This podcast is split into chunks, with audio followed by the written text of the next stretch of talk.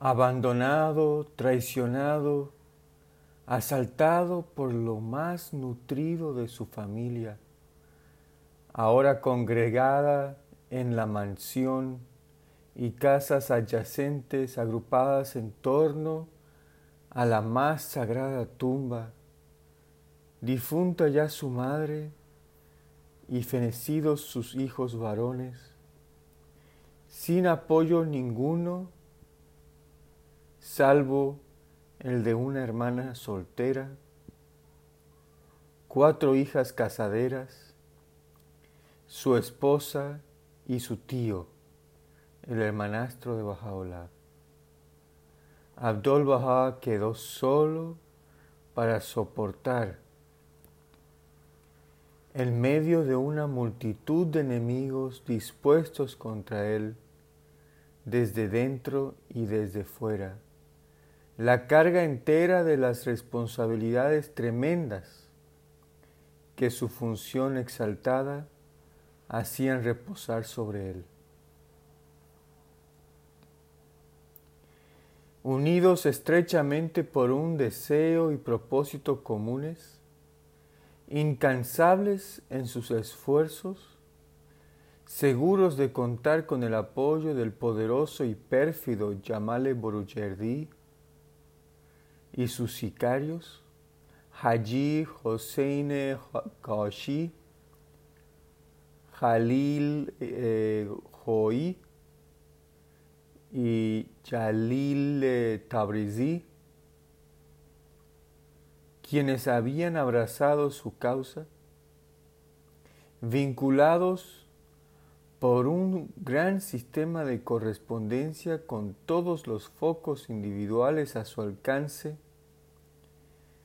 secundados en sus afanes por emisarios enviados a Persia, Irak, la India y Egipto, envalentonados en sus planes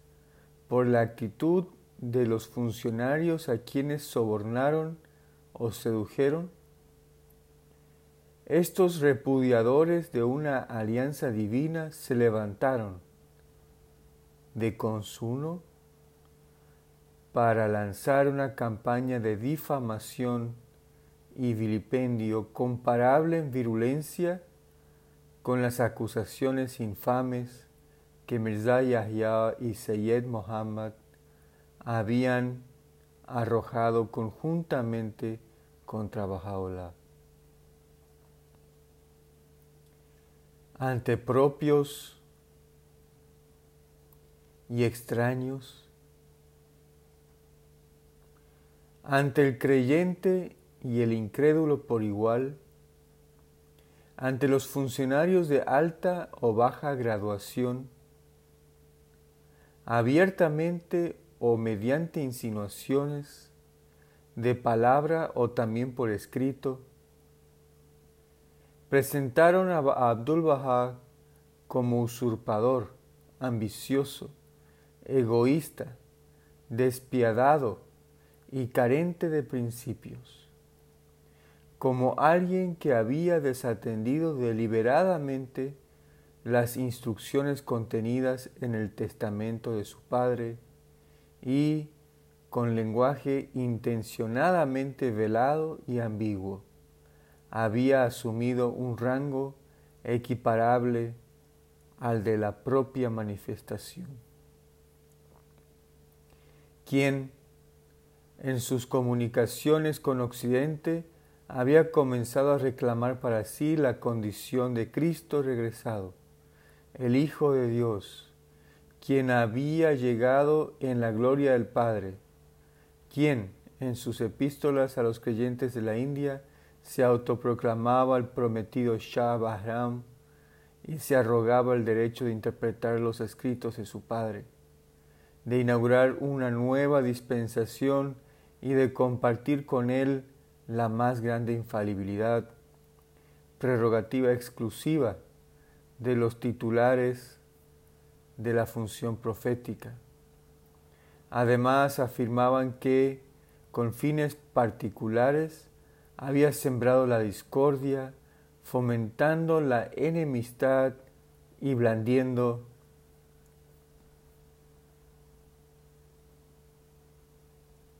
el arma de la excomunión, que había pervertido el propósito del testamento que, para ellos, guardaba relación principalmente con los intereses particulares de la familia de Bajaolá, proclamándolo como una alianza de importancia mundial, preexistente, impar y única en la historia de todas las religiones,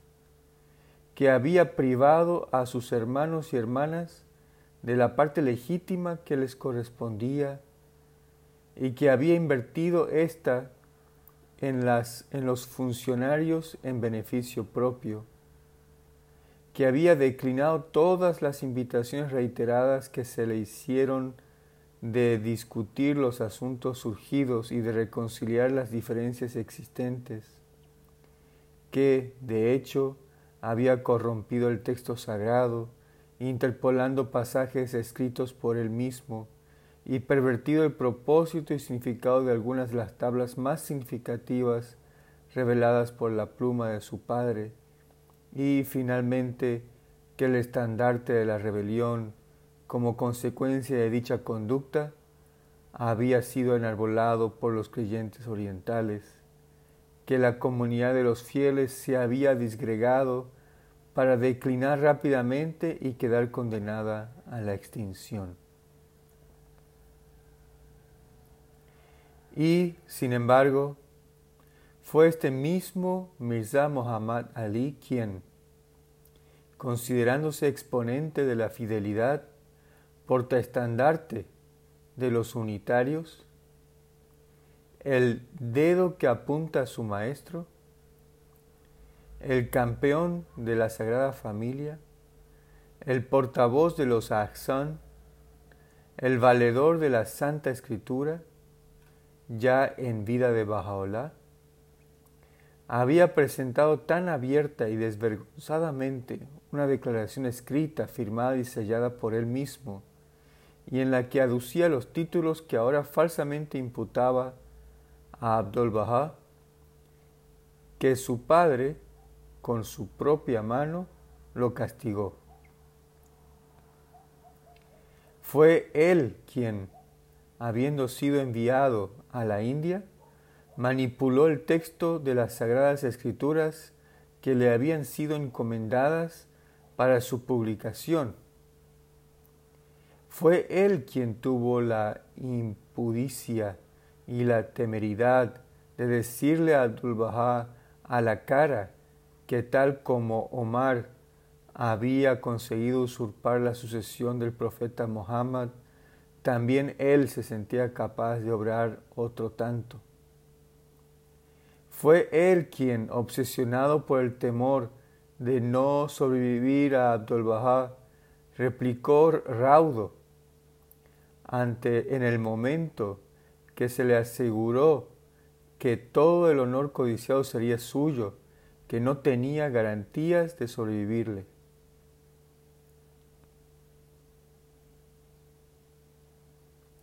Fue él quien, como atestigua Mirza Badiollah en su confesión escrita y publicada con ocasión de su arrepentimiento y reconciliación pasajera con Abdul Bahá, consiguió mediante un ardid, mientras el cuerpo de Bajaola aún permanecía insepulto, las dos sacas que contenían los documentos más preciosos que su padre antes de su ascensión confiara a Abdul Bahá. Fue él quien, mediante una falsificación extremadamente hábil y sencilla de una palabra que aparece en alguno de los pasajes de denuncia dirigidos por la pluma suprema a Mirza Yahya y mediante otros actos tales como la mutilación e interpolación logró que se aplicaran directamente a un hermano a quien aborrecía con una pasión devoradora. Finalmente, fue este mismo Mirza Muhammad Ali quien, según atestigó Abdul Bahá en su testamento, con engaño y miramientos, conspiró para arrebatarle la vida intención sugerida mediante alusiones en una carta escrita por Shoaollah, hijo de Mirza Muhammad Ali, cuyo original fue adjuntado en ese mismo documento por Abdul Bahá. Mediante estos y otros actos semejantes, demasiado numerosos para referirlos aquí, la alianza de Bajaola había sido violada palmariamente.